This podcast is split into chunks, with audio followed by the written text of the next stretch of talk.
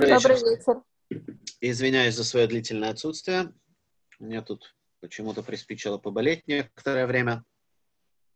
Но я обратно с вами. Наша сегодняшняя тема э, очень-очень обширная. Я постараюсь ее как-то комплектовать немножко. Э, и тема эта касается награды и наказания.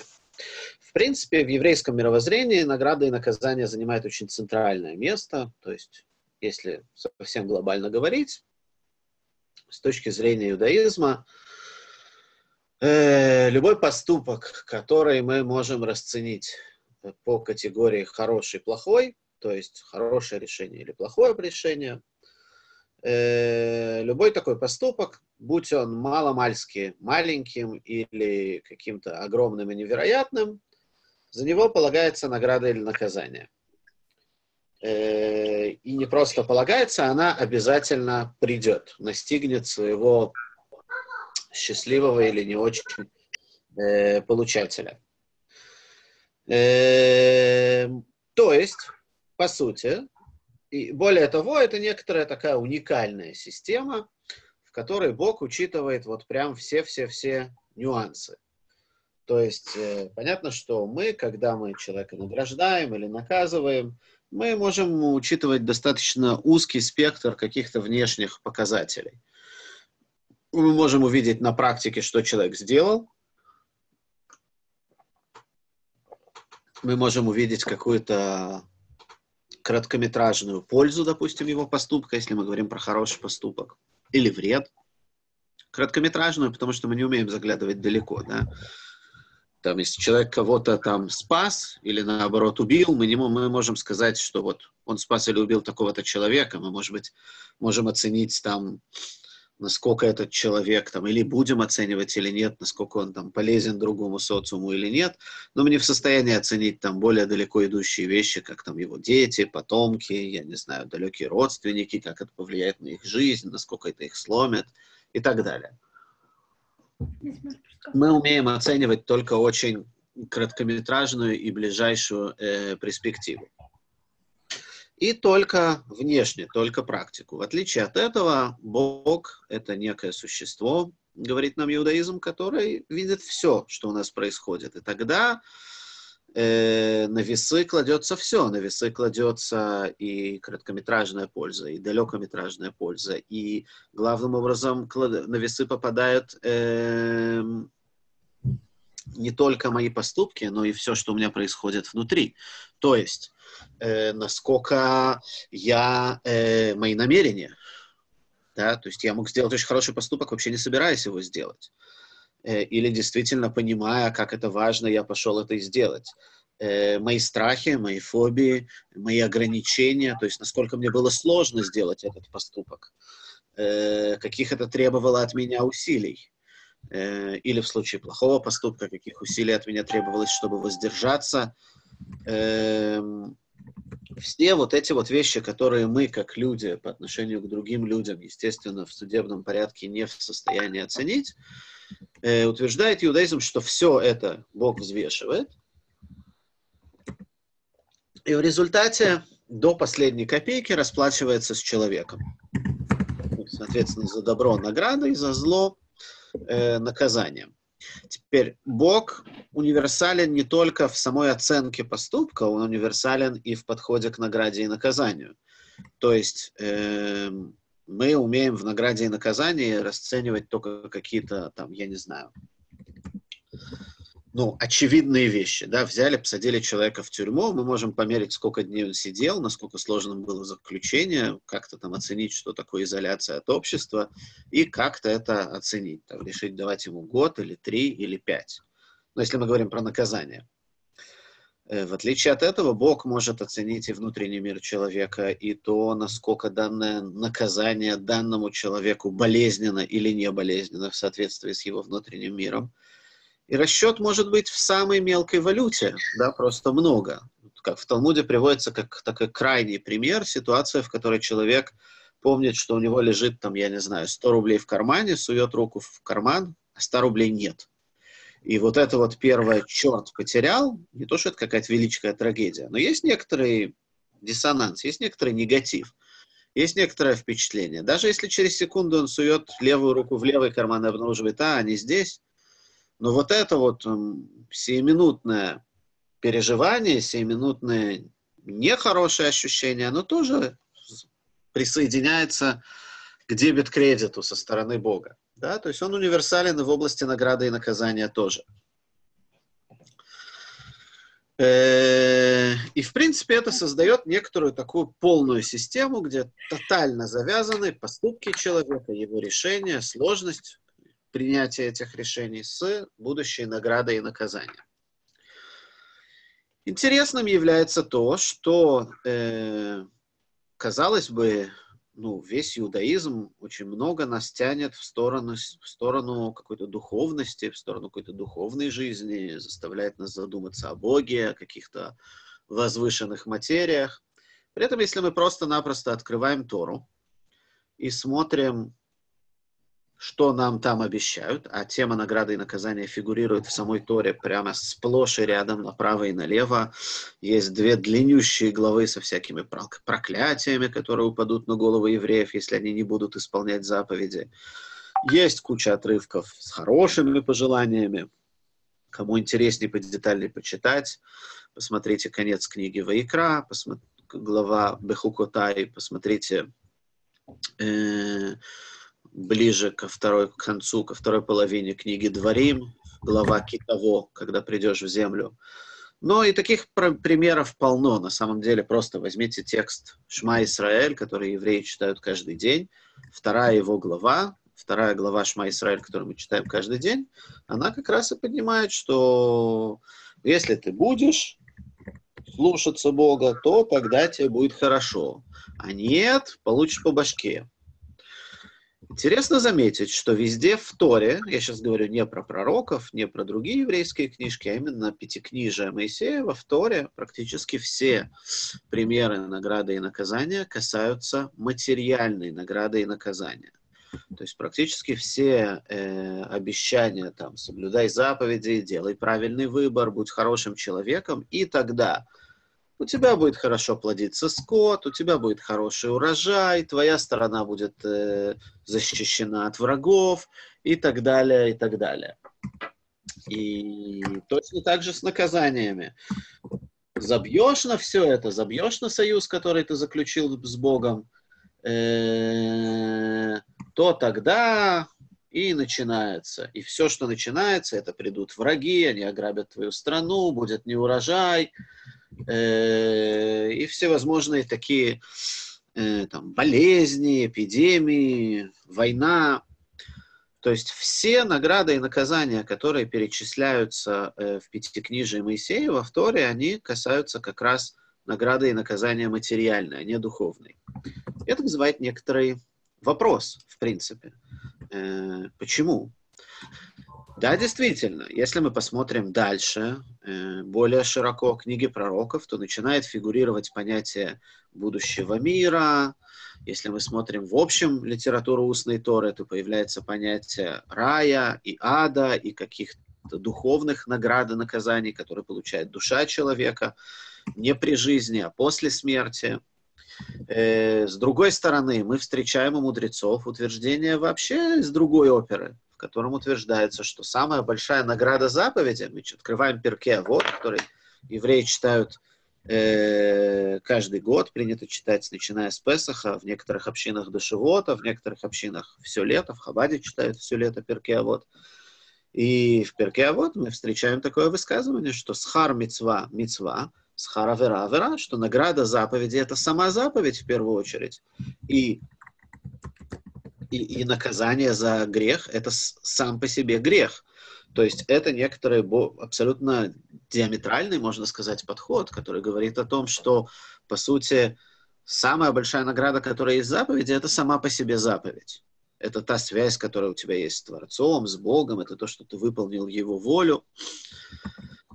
Э, но это выглядит ровно наоборот и диаметрально тому встает вопрос, почему тогда в Пятикнижии приводятся такие приземленные обещания, такие приземленные награды и наказания, что вот там, будешь хорошо себя вести, получишь хорошую зарплату, не будешь, получишь по башке, уволим.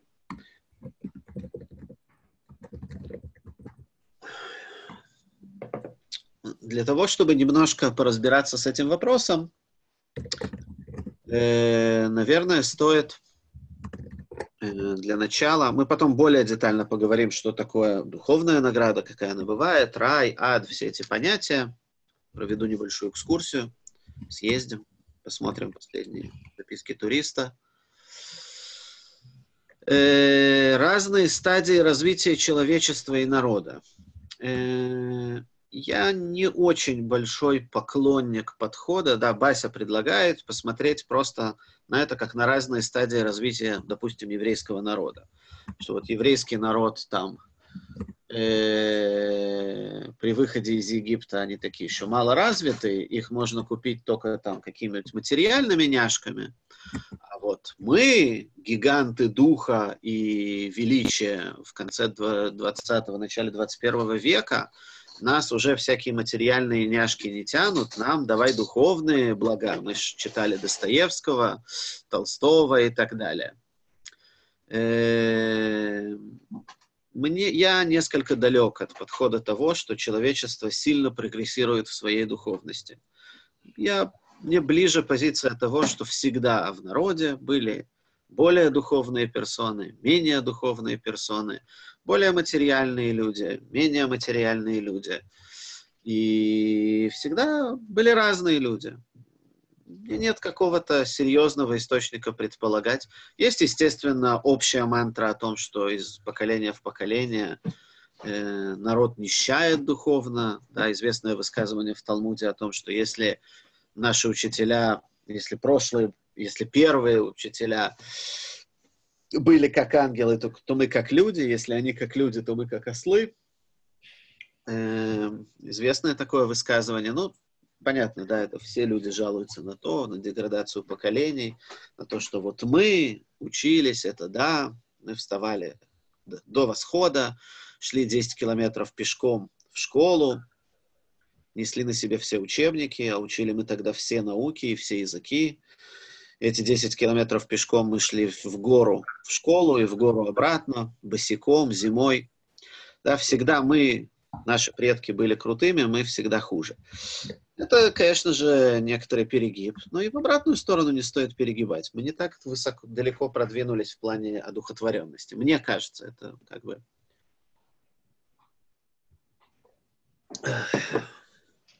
Снег мы не ели, Бася. Он был зараженным э, ядерными выбросами. Э, потому что мы все работали на ядерных разработках. Э, так вот. Э, сродни этому вопросу, почему в Торе, в Пятикнижии больше каких-то обещаний материальных, и почему э, в почему духовные какие-то обещания фигурируют в другой литературе и не фигурируют в Пятикнижии.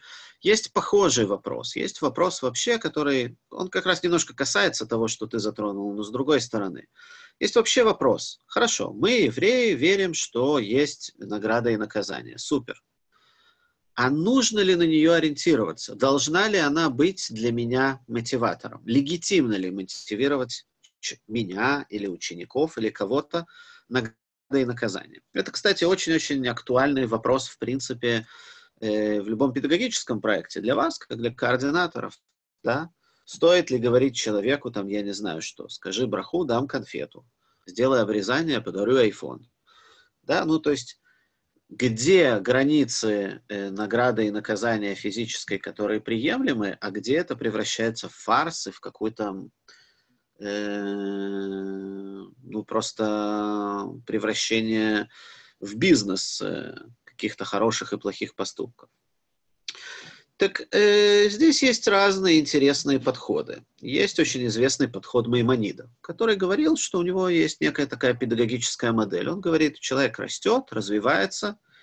Похоже на то, что Белла пыталась сказать про народ, он говорит просто про человека. Когда это ребенок, то ребенку глупо говорить о каких-то духовных материях. Ему нужно и даже там о карьере, о деньгах, о почете.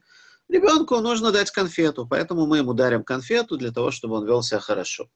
он растет, и с ним растут его награды постепенно. Там это не конфета, это что-то более дорогое, более важное, более важное для жизни. Потом это может быть пропитание, потом это почет, это статус в обществе. И потом постепенно наша цель как педагогов, пока он растет, довести его до того, что он э, служит, э, делает добро просто потому, что оно добро. Но идеалом действительно то, что называется лишма. Делать вещи ради них самих, не ради какой-то награды. И таким образом Маймонит, одну секунду, я прикрою дверь.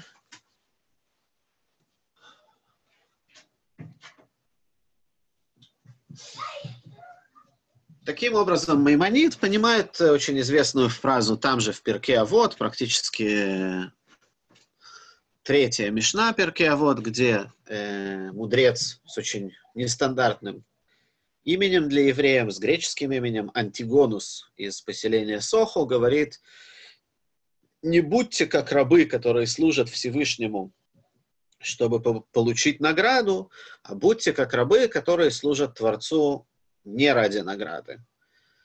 И будьте богобоязненны. Ну, то есть Маймонид понимает эту фразу как призыв к тому, что в идеале человек должен служить, делать добро, потому что оно добро, не ради награды, и отстраняться от зла, потому что оно зло, а не потому что он боится наказания. На языке Маймонида такой человек, э, он делит людей на людей, которые служат, э, дел, ведут себя подобающе, служат Творцу Меир-А из страха, то есть из-под палки, и из любви, Человек, который делает из любви, это не человек, который ищет награду, это не человек, который боится наказания, это человек, который делает, потому что так правильно, потому что он любит Творца. Это подход Маймонида, он выстраивает вот такую вот э, лесенку педагогическую, и действительно многие из нас ею пользуются, и мы много где и пользуемся э, в разных проектах. К слову, стоит заметить, что это не единственный подход среди еврейских мыслителей. Есть э, более экстравагантные и неожиданные, я бы сказал, подходы среди еврейских мыслителей. Например, э, есть другое место в Талмуде, есть несколько мест в Талмуде, где вполне легитимным принимается ситуация, где человек приносит э, Э, жертву в храм или дает какое-то пожертвование на благотворительность ради того, чтобы жил мой сын, ради здоровья своего сына. Казалось бы, это некоторая меркантильность, он это делает для чего-то, чтобы получить какую-то награду. При этом Талмуд относится к этому нормально. Спрашивают французские раввины, внуки Раши, те, кто знакомы, раввин Шломо Ицхаки, из самых известных комментаторов Тора, который в общем-то, в XI веке основал э, талмудическую школу в, на севере Франции, которая просуществовала до середины XIII века, когда Людовик IX ее практически уничтожил тем, что сжег все рукописи Талмуда, которые были во Франции. Вот, и это очень известная школа, так называемая школа тусофистов. Э, так вот, у тусофистов есть немножко свой подход. Они говорят, они пытаются столкнуть эти два высказывания. С одной стороны, высказывание Антигонуса, что не следует служить Богу ради награды. С другой стороны, э, высказывание Талмуда о том, что это вполне легитимно давать на благотворительность ради награды, ради, того, ради здоровья собственных детей, например. И они пытаются предложить другой подход. Они говорят о том, что Э, есть люди, которых, э, которые мало веры, которых э, очень мало веры, они, в общем-то, не укрепились в своей вере. Есть люди крепкие в своей вере. И вот крепкий человек в своей вере может делать добрые дела с надеждой на награду. Почему? Потому что даже если Бог решит ему эту награду не давать, а расплатиться с ним как-то по-другому, этот человек не потеряет свою веру. А вот человек, который слабый в вере, ему делать какие-то хорошие поступки ради получения награды нельзя.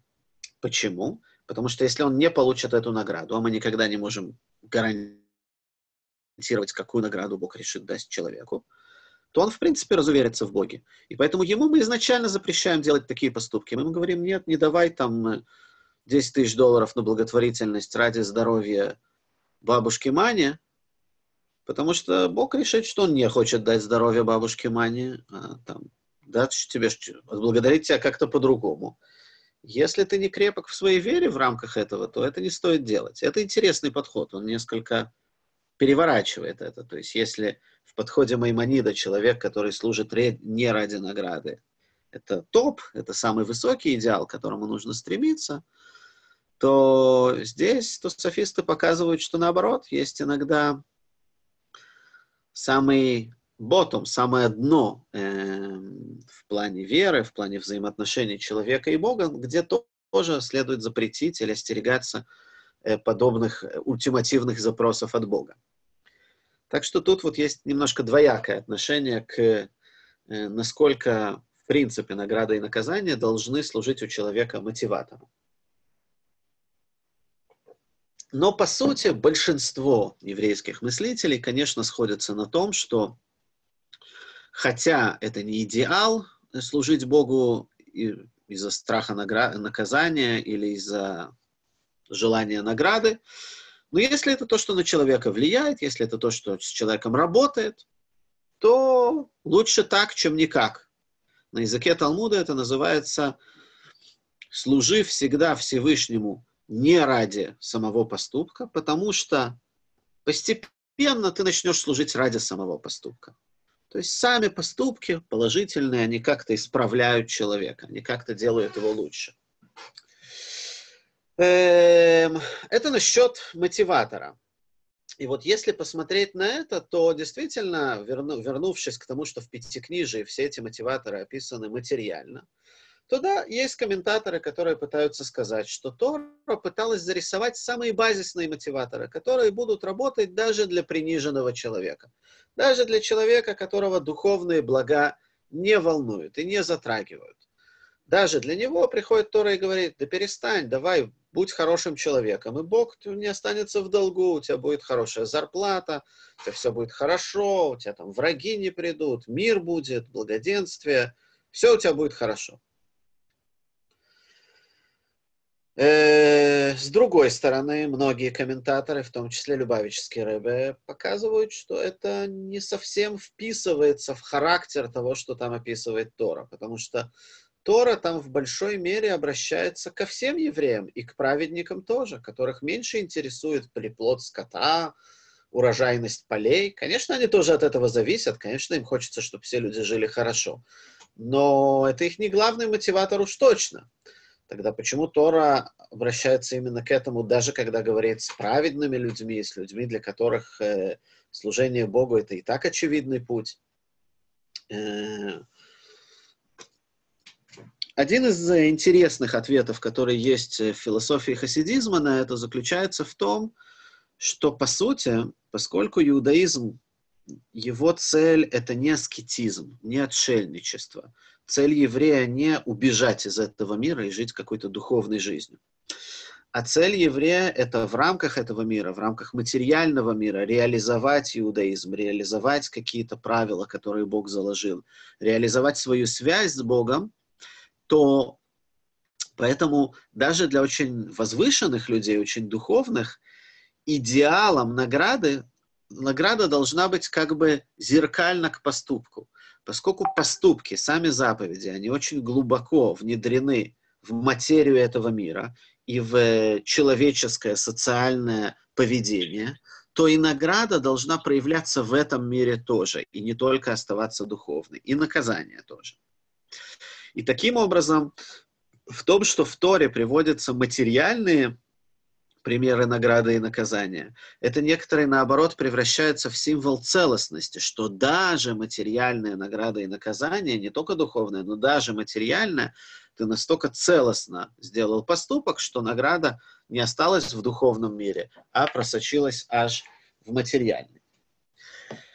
Эм, окей, еще одна интересная вещь, которую мы находим у Маймонида, это что на самом деле награда и наказание действуют параллельно в нескольких плоскостях.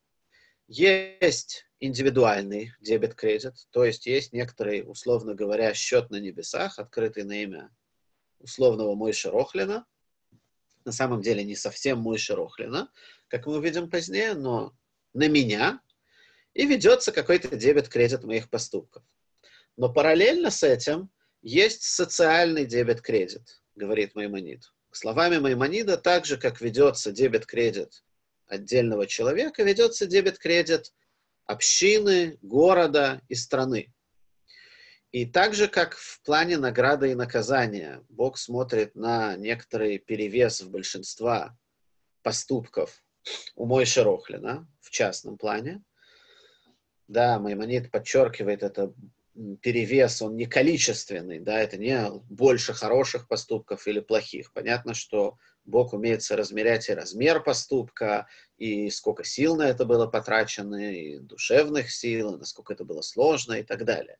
Но есть некоторый дебет-кредит, и в случае его перевеса в ту или иную сторону это отражается на моей биографии, на моей награде и наказании. Э, точно так же, говорит Маймонид, есть дебет-кредит социума. И мы понимаем, что социумы начинаются с маленьких социумов, там, община, город, страна, мир человечества. И там тоже есть дебет-кредит, и там тоже могут быть перегибы, и тогда это отражается на целом социуме. Э, и есть даже, он приводит разные источники у пророков, что Бог чуть более простительно относится к социуму и готов прощать им ошибки чуть больше раз. Но, в принципе, в результате приводится такой э, дебет-кредит у социума, Э, как яркий пример этого Маймонид приводит и историю Содома и Гаморы, то есть отдельное общество, отдельный социум, отдельный город, который был уничтожен, потому что их плохие поступки перевесили, и даже у всего человечества приводится пример э, потопа. Да? Э, теперь действительно здесь встает вопрос, а как же здесь оно работает? То есть, допустим, Э, человек э, праведный, у него дебет-кредит в плюсе, но он часть социума, который в минусе, э, который, допустим, этот социум решат наказать. Потерпит ли он наказание или нет. Это действительно немножко деликатный момент, потому что, будучи частью социума, встанет вопрос, а как он себя вел в этом социуме. Что он сделал для того, чтобы изменить этот социум? Что он сделал для того, чтобы, как минимум, воспрепятствовать тому негативу, который присутствует в социуме, за который этот социум наказывают. Но вот каким-то образом Бог действительно ведет эти разные счета, э, и где-то человек может пострадать с общим социумом, но это будет учитываться в его индивидуальном дебет-кредите тоже.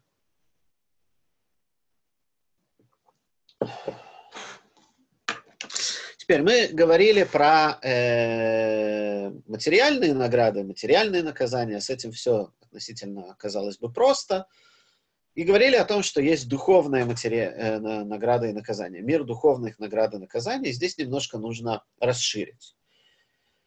Я сказал, что счет, вот этот дебет-кредит, который ведется, он не, не совсем на имя Мой Шерохлина. И то, что я имел в виду, что, по сути, евреи верят, что у человека есть душа, есть некое духовное «я», которое по-своему вечно, если можно так сказать. Оно не умирает со смертью тела, оно продолжает это «я» существовать. И вот именно на счету этого условного «я» и есть, и ведется дебет-кредит его не обязательно зовут мой Шерохлин, да. Э, есть некий, некий мир душ, там, где эти души обитают, там, где они находятся. Это некоторое условно-духовное понятие, духовное пространство, где эти духовные сущности существуют. И э, то, что с ними происходит там, они находятся в какой-то интеракции с Творцом. То есть понятно, что поскольку речь идет про духовное существо и про духовный мир – наша душа не получает там удовольствия ни от гурий, ни от вина, ни от золота, ни от э, вкусной еды, э, ни от хорошего секса и ни от каких-то таких подобных вещей. Мы говорим о духовной субстанции. Ее область удовольствий протекает где-то в духовной плоскости, в ее интеракции с Творцом, с Богом, с какими-то другими духовными инстанциями. Но это действительно мир, где есть э, какие-то блага, которые могут быть доступны душе, недоступны. И это может быть в кайф или не в кайф. Она может хотеть большего и хочет большего постоянно. Э, в еврейских источниках она описывается как довольно голодное существо. Э, понятие удовольствия, оно универсально для духовных и материальных миров. Только здесь удовольствие материальное, а там они только духовные. Э, э,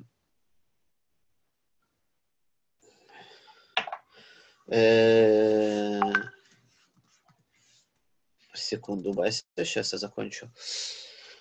И вот там души находятся. В какой-то момент некую душу вызывают на ковер, иди сюда, вот ты, вот ты, зелененькая, там слева, подойди сюда, и ее отправляют в путешествие в этот мир. Э, и вот здесь, в этом миру, это то место, где она может набрать очки, где она может получить на будущее награду или наказание. И после своего жизненного пути, каким бы он ни был, э, какую-то награду и наказание душа, может быть, получает э, в этом мире – но львиная доля награды и наказания остается на после смерти. После смерти душа попадает обратно в этот мир душ. Его условно называют райский сад, Ган-Эден. Э, в еврейских источниках он описывается как что-то очень многоуровневое. И, и награда души – это переходы на новые уровни Ганедана, на новые уровни райского сада. Условно в Кабале, в еврейской мистике, Ганеден делится на два райских сада, нижний Ганеден и высший Ганеден, которые радикально отличаются всем духовным уровнем познания, доступности, ну, в общем, всем, настолько, что между ними есть очень жесткое различие, душа должна полностью трансформироваться для того, чтобы перейти в верхний рай из нижнего рая. Эту жесткую трансформацию в еврейской мистике называют окунанием в огненную, в огненную реку Динор.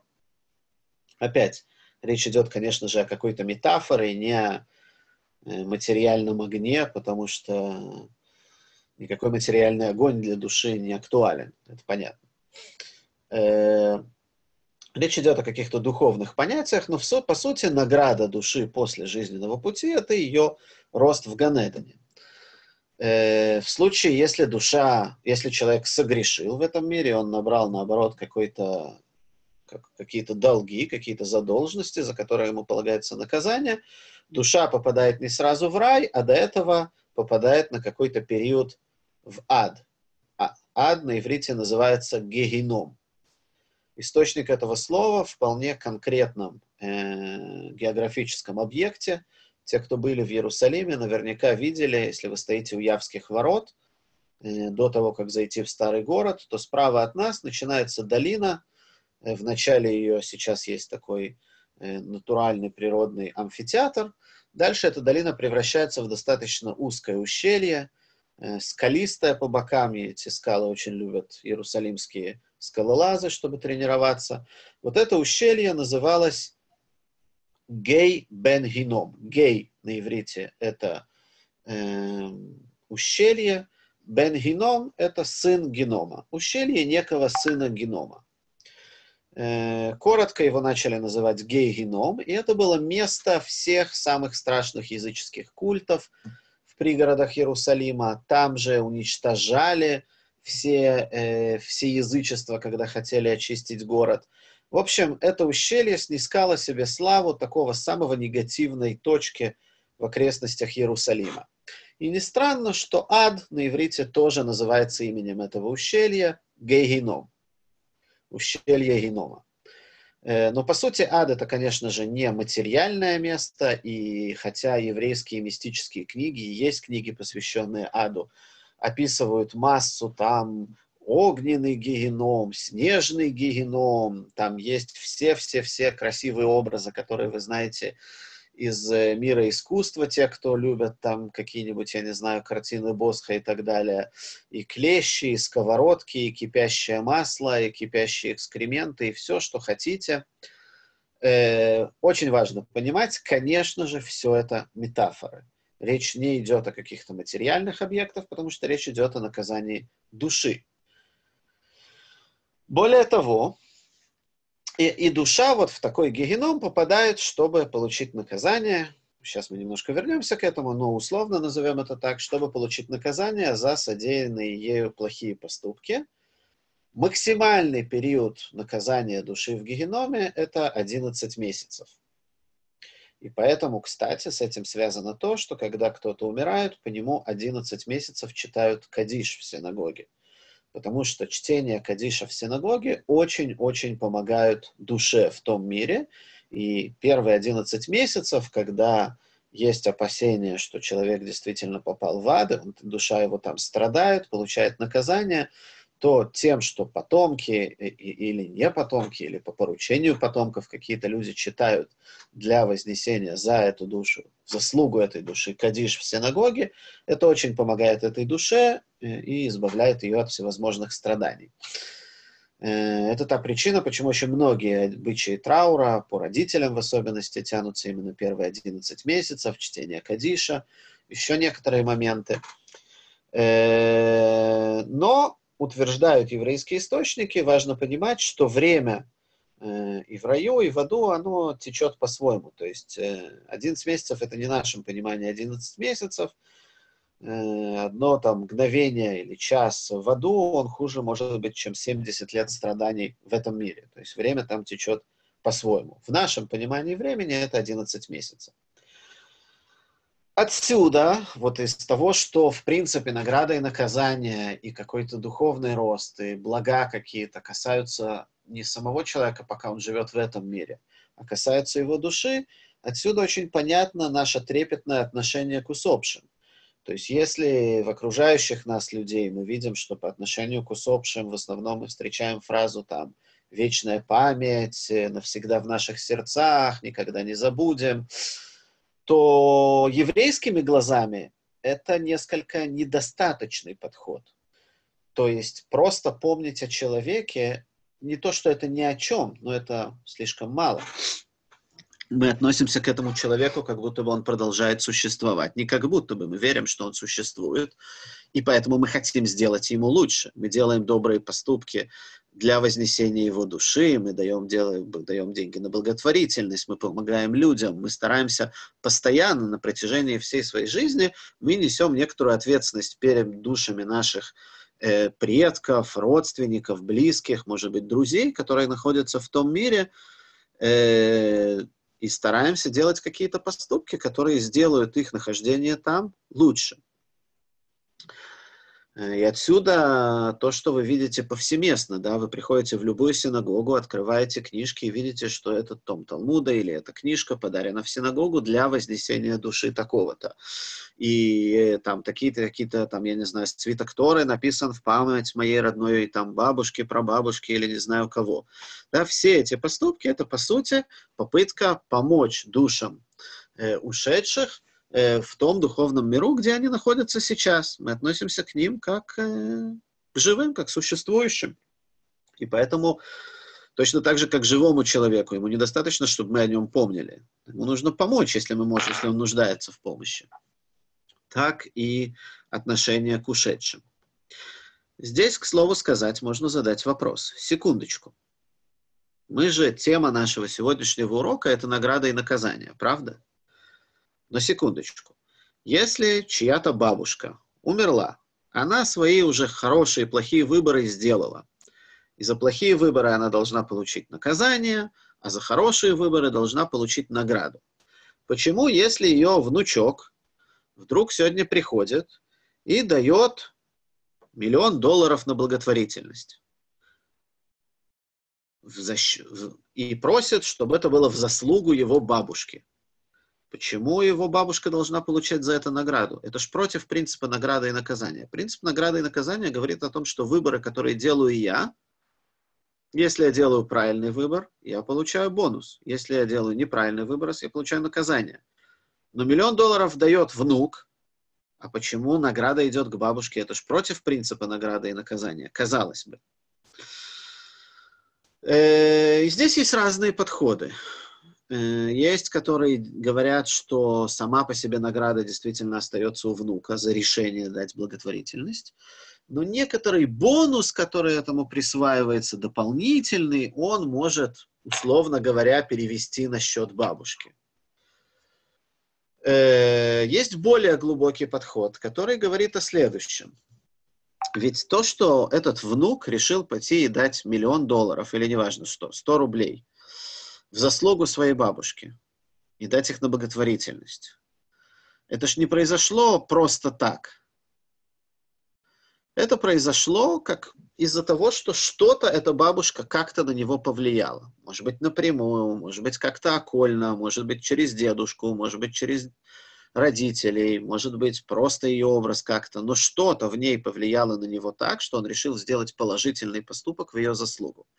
И вот этот ее вклад делает эту награду оправданной. То есть таким образом здесь сохраняется некоторый принцип награды и наказания. Э, Бася спросила до этого, является ли исполнение заповедей подпольного СССР более ценным, чем в свободном мире. Э, ну, поскольку мои родители соблюдали подпольные заповеди в СССР, конечно, мне хочется сказать, что да. Но на самом деле это все намного более сложно. Соблюдение заповедей является более ценным тогда, когда человеку приходится для этого делать больше усилий на первый взгляд, конечно же, в Советском Союзе человеку приходилось делать больше усилий, чем в свободном мире, чтобы соблюдать заповеди. Но это не совсем так, ведь усилия – это фактор психологический.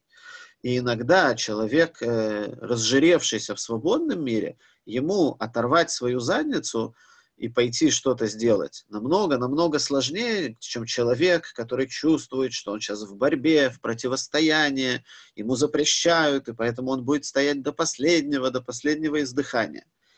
Иногда ему именно из-за этого состояния борьбы легче что-то устоять. По некоторым мнениям это объясняет то, почему некоторые люди, которые были очень яркими борцами и там подпольно соблюдали все, и сидели в тюрьме, и невероятные вещи делали в СССР, попав в свободный мир, э, полностью забрашивали еврейский подход. Психология человека это, это темный лес, это, это непросто, это сложная штука.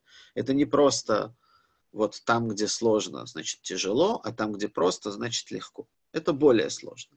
Поэтому нам нужен Бог, чтобы сидел бухгалтером. И никого из нас, я думаю, во всяком случае, уж меня точно не позовут бухгалтером мерить поступки людей. Э, вот. Э, итак, возвращаясь к духовной награде и наказанию, есть гигеном, и есть, есть рай, и есть ад, и там души получают свою награду и наказание. До этого я упомянул, что эти награды и наказания, они несколько, это не совсем правильно. Когда мы говорим про наказание человеческое, когда мы наказываем преступника, то, по сути, наше наказание может преследовать одну из трех целей.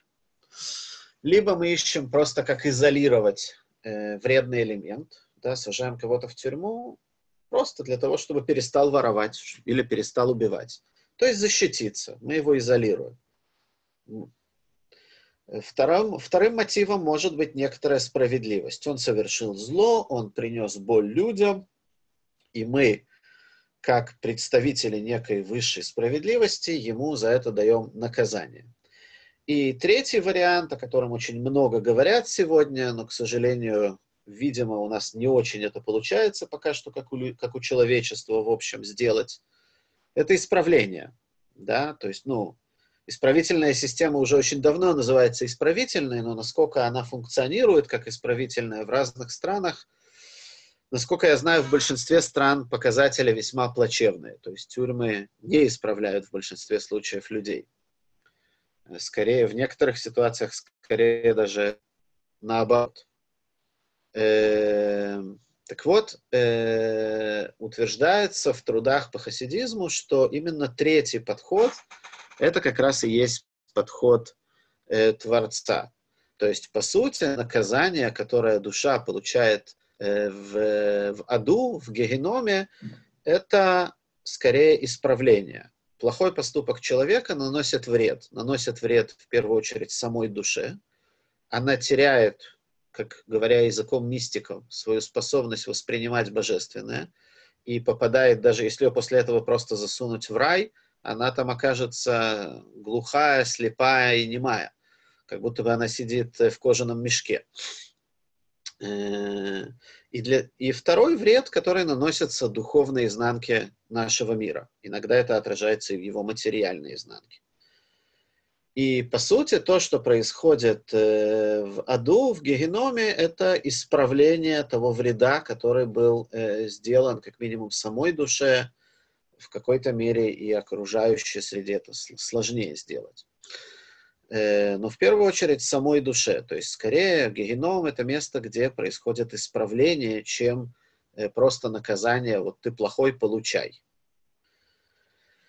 И в этом же ключе э, труды хасидизма видят идею награды, которая есть в раю. Награда, которая есть в духовном мире, это некоторое, да, вот, вот это вот высказывание, которое мы упоминали в начале, схар мицва мицва, награда заповеди, сама заповедь, в хасидизме трактуется не только в плане того, что сам факт, что ты выполнил заповедь, это уже классно, уже награда, радуйся а то, что вся духовная награда, которую душа получает в будущем в раю, когда она туда попадает, это результат, положительный, позитивный результат той заповеди, того поступка, который сделал человек, духовный результат.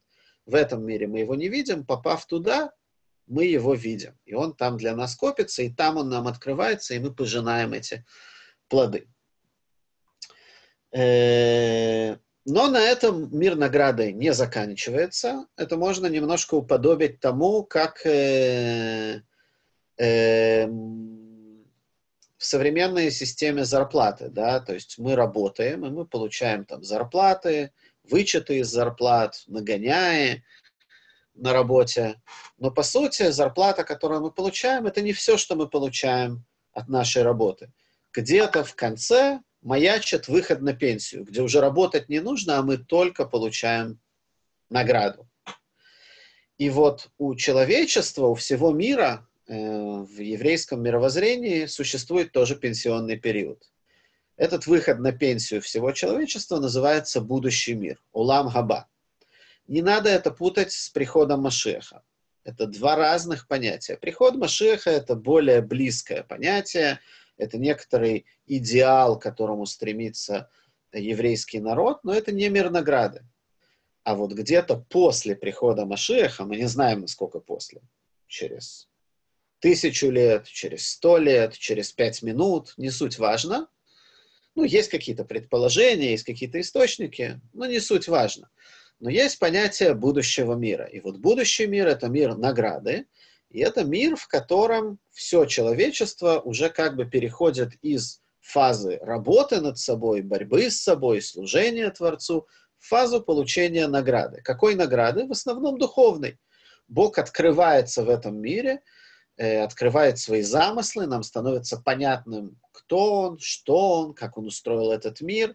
И вот у нас начинается некоторая интеракция с Богом, которая является выходом на пенсию, нашей будущей наградой.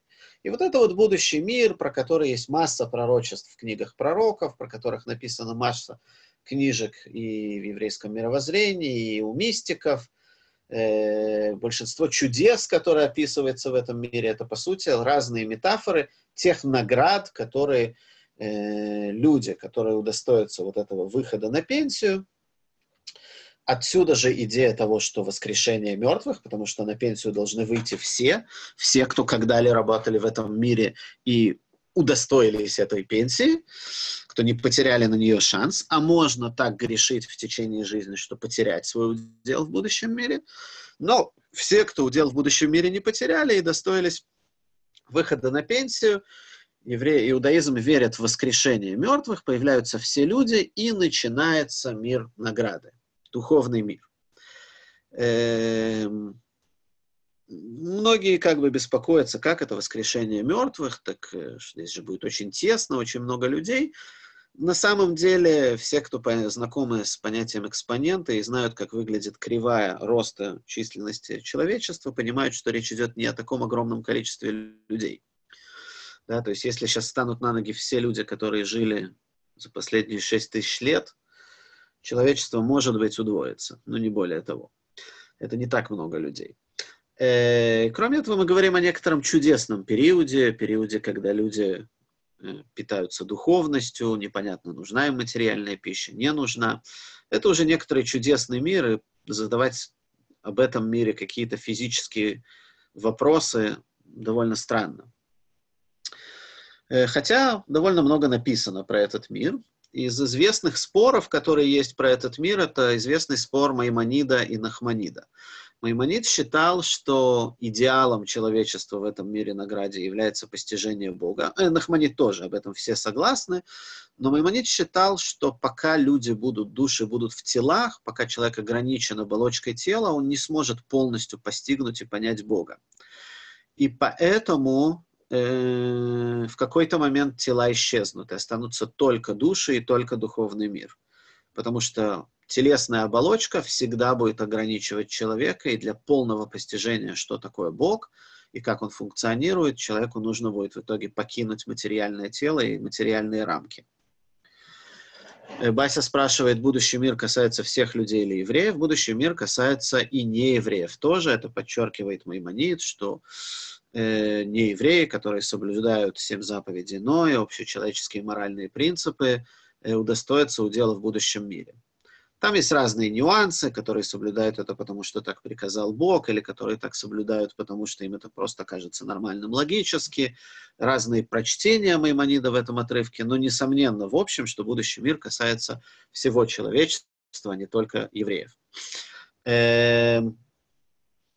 Возвращаясь к Маймониду и Нахманиду, Маймонид считал, что в итоге, чтобы по-настоящему получить вот супер-дупер награду, э, полностью понять Бога, э, нужно покинуть материальные рамки. Нахманид и мистики, и этим же путем идет учение хасидизма, придерживаются обратного подхода.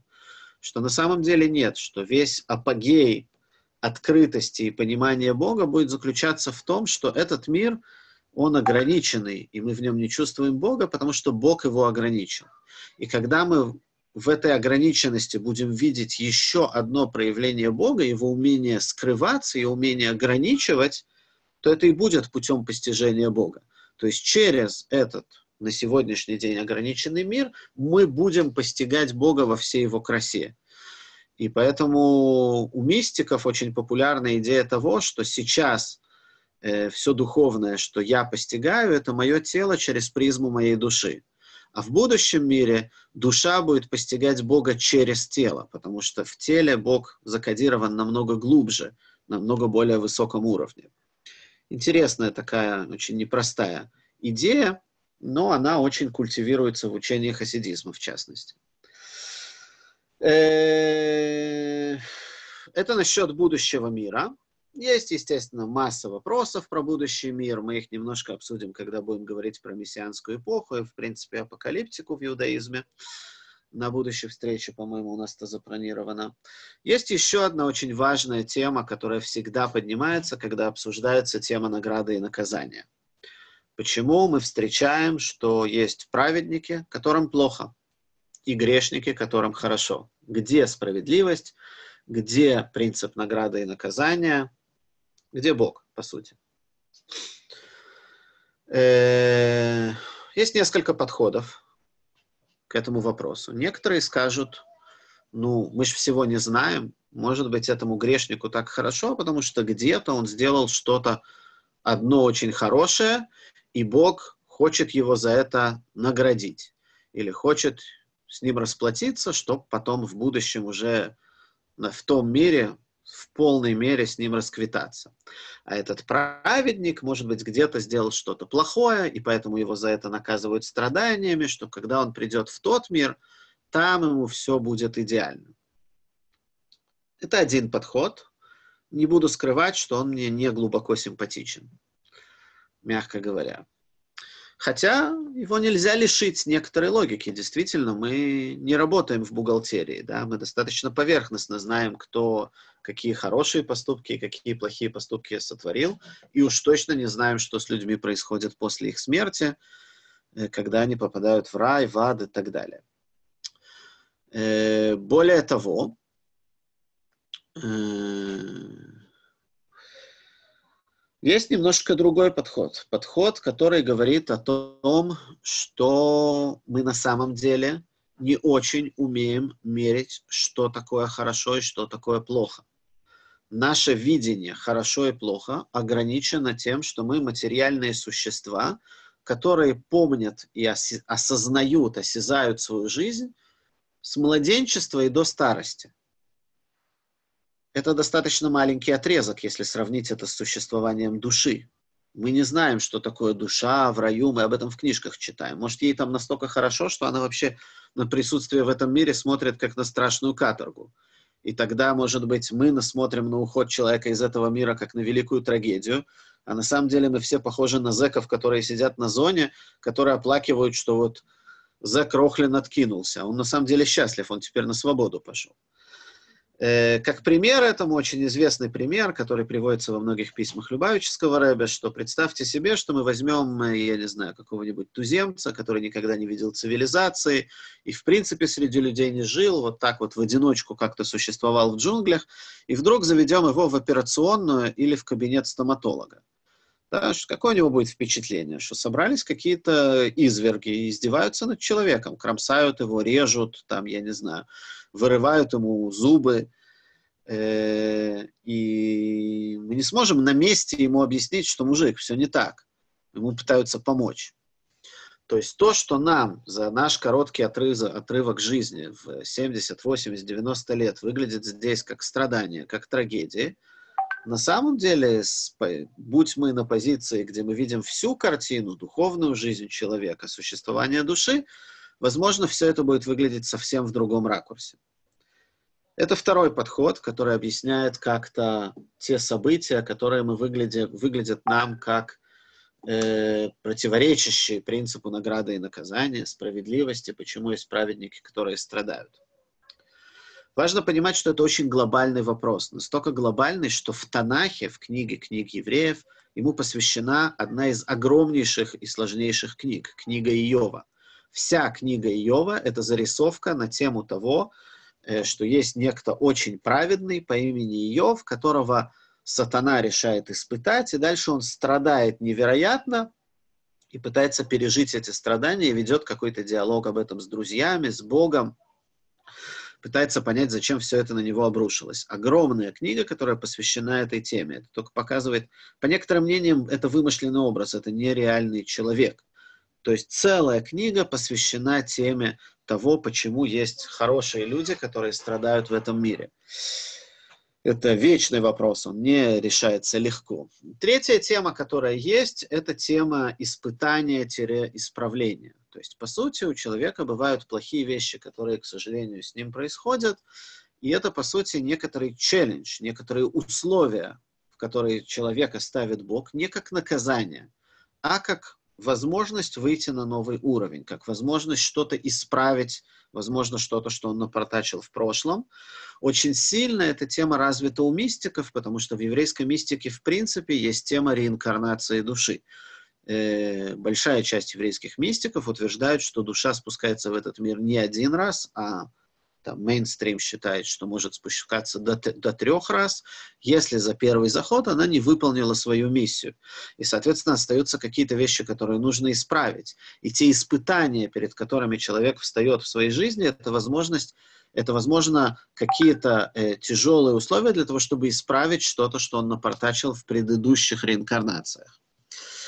Э, таким образом, мы понимаем, что на самом деле не любая трагедия, которая есть в жизни человека, это обязательно наказание. Это, возможно, некоторые шансы справиться, это, возможно, испытание.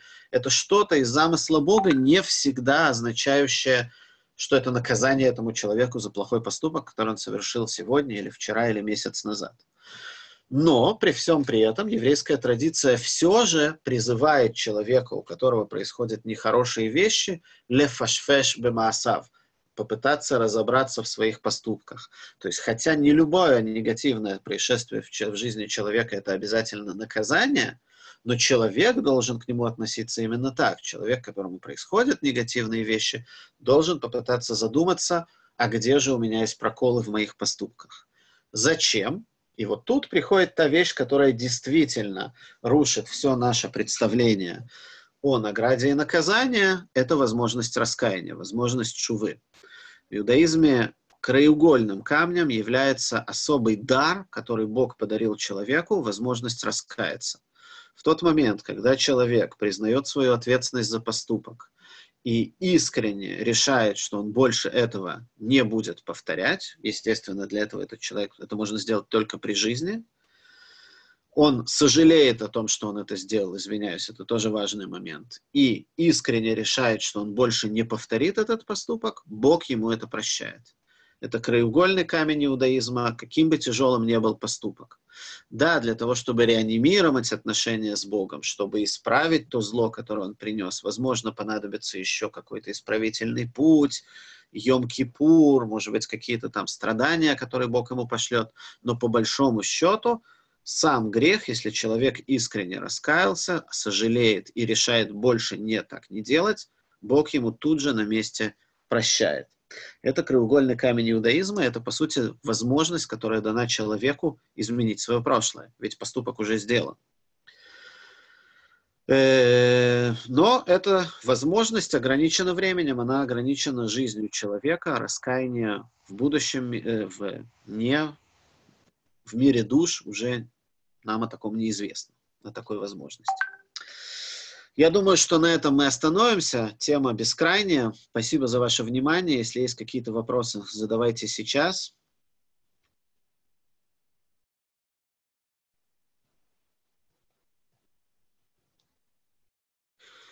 Видимо, вопросов нет.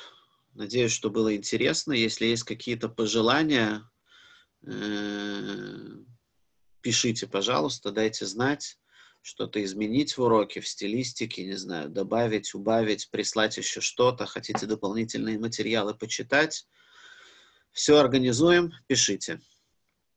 Всем спасибо за внимание. Пока-пока. До новых встреч. Мне тоже было очень интересно с вами. Хотите материалы? Хорошо, организуем вам какие-то материалы.